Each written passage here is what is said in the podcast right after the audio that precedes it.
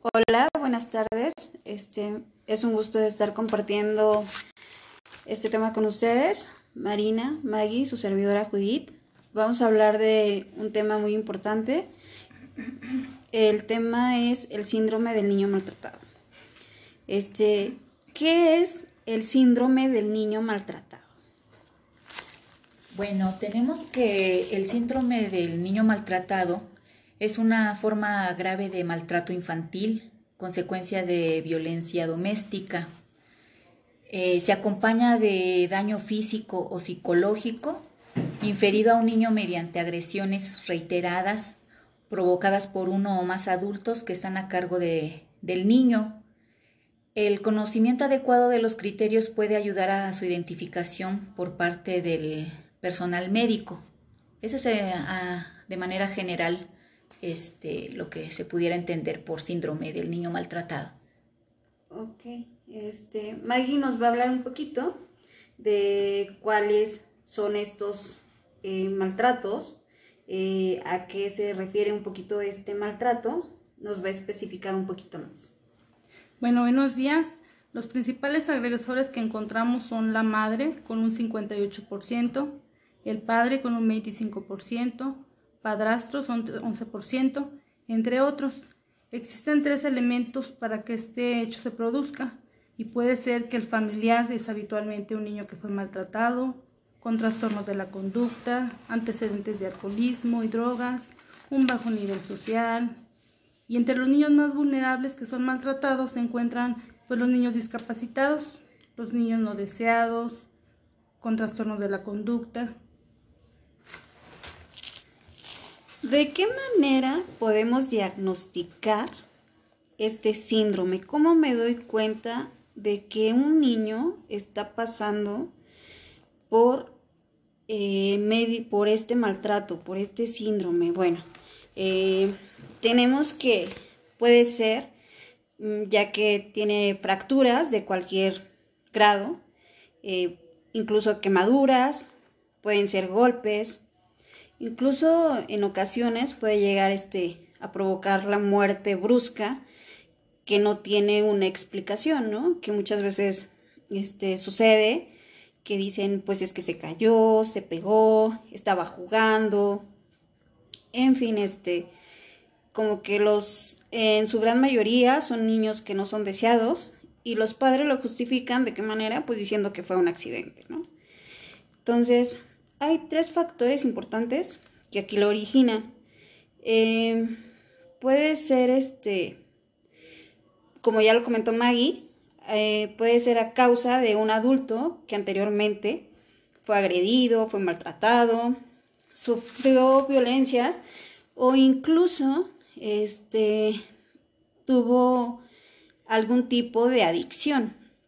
Incluso este, bueno, también otro factor importante puede ser situaciones del entorno familiar que desencadenan este problema, ¿no? La causa, pues, la falta del sustento, de la alimentación, eh, incluso, pues, sus rasgos físicos. Em, y bueno, es lo que yo les puedo comentar. Este, Marina.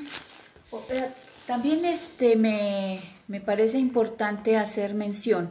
Este, comentas eh, la manera de diagnosticar. Sí, ¿sí? ¿Cómo, ¿Cómo, llegamos a un diagnóstico de, un niño maltratado. Y comentas varios aspectos visibles. Exactamente. Pero también podemos encontrar en, los niños golpes este, que no son visibles, porque también, digamos, eh, hay maltrato que probablemente los padres no lo hacen con una intención eh, de dañar al pequeño, ¿sí? Este, pero hay algunos casos en que el, daño, el maltrato, es generado conscientemente por los padres y muchas veces estas, estas agresiones o estos golpes son en lugares no visibles eh, para el común de la gente y eso es uno de los aspectos graves que podemos encontrar en algunos niños, que, que por, por este cuidado que tienen para maltratarlos, no, no, no es un aspecto externo y el niño está siendo maltratado. Y para mí eso es este, difícil de, de ver en muchos casos y no tenemos ni idea que ese niño está siendo maltratado. Ese es un comentario para complementar un poquito lo, lo, del diagnóstico. También podemos ver que deja secuelas el maltrato físico. Este, para empezar, el niño nunca lo va a olvidar. Puede llevar terapia, pueden este, pues ayudarlo a salir adelante, pero este, nunca es olvidado el, maltrato que tuvo.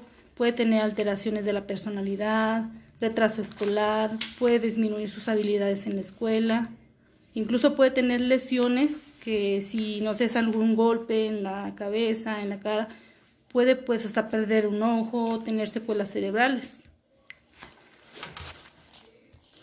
Sí, exacto, ¿no? Bueno, este aquí por ejemplo, el maltrato físico se refiere a las lesiones que pueden ser causadas, ¿no? Como ya lo mencionábamos anteriormente. Encontramos también el abuso sexual, este pueden ser caricias o tocamientos, mostrar pornografía al menor. La mayoría de las personas pues son que causan sus abusos son conocidos del menor, algún familiar cercano.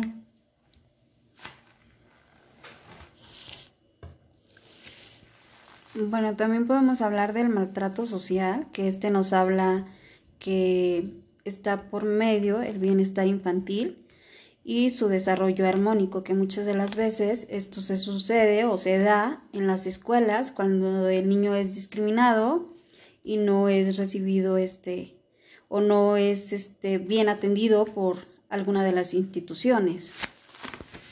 También encontramos este, dentro de este maltrato pues el abuso psicológico o emocional para, para el menor.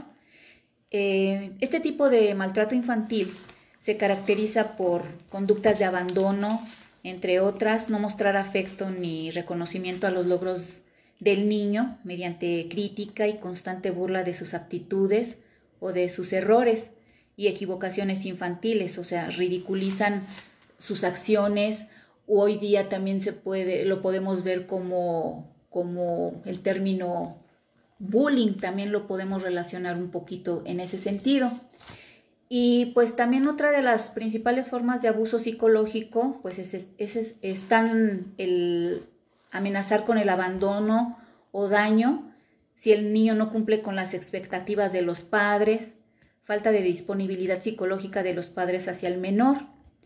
Eh, también, por ejemplo, hoy día se presenta eh, otro tipo de, bueno, el, el, maltrato hacia el, el menor también se presenta hoy día eh, muy común que los padres trabajan, salen de casa y pues dejan de responsable al, al hijo mayor del resto de los, de los hermanitos, si es que los hay. Ese es otro tipo de, de abuso que, que, encontramos hacia, hacia los menores. Responsabilizan a un niño para cuidar a, a sus hermanitos y este ¿Y qué pasa cuando regresan los padres de trabajar? En vez de preguntar cómo les ha ido, cómo están, cómo se encuentran, etcétera, lo primero que llegan preguntando es si se cumplieron los deberes de, hogar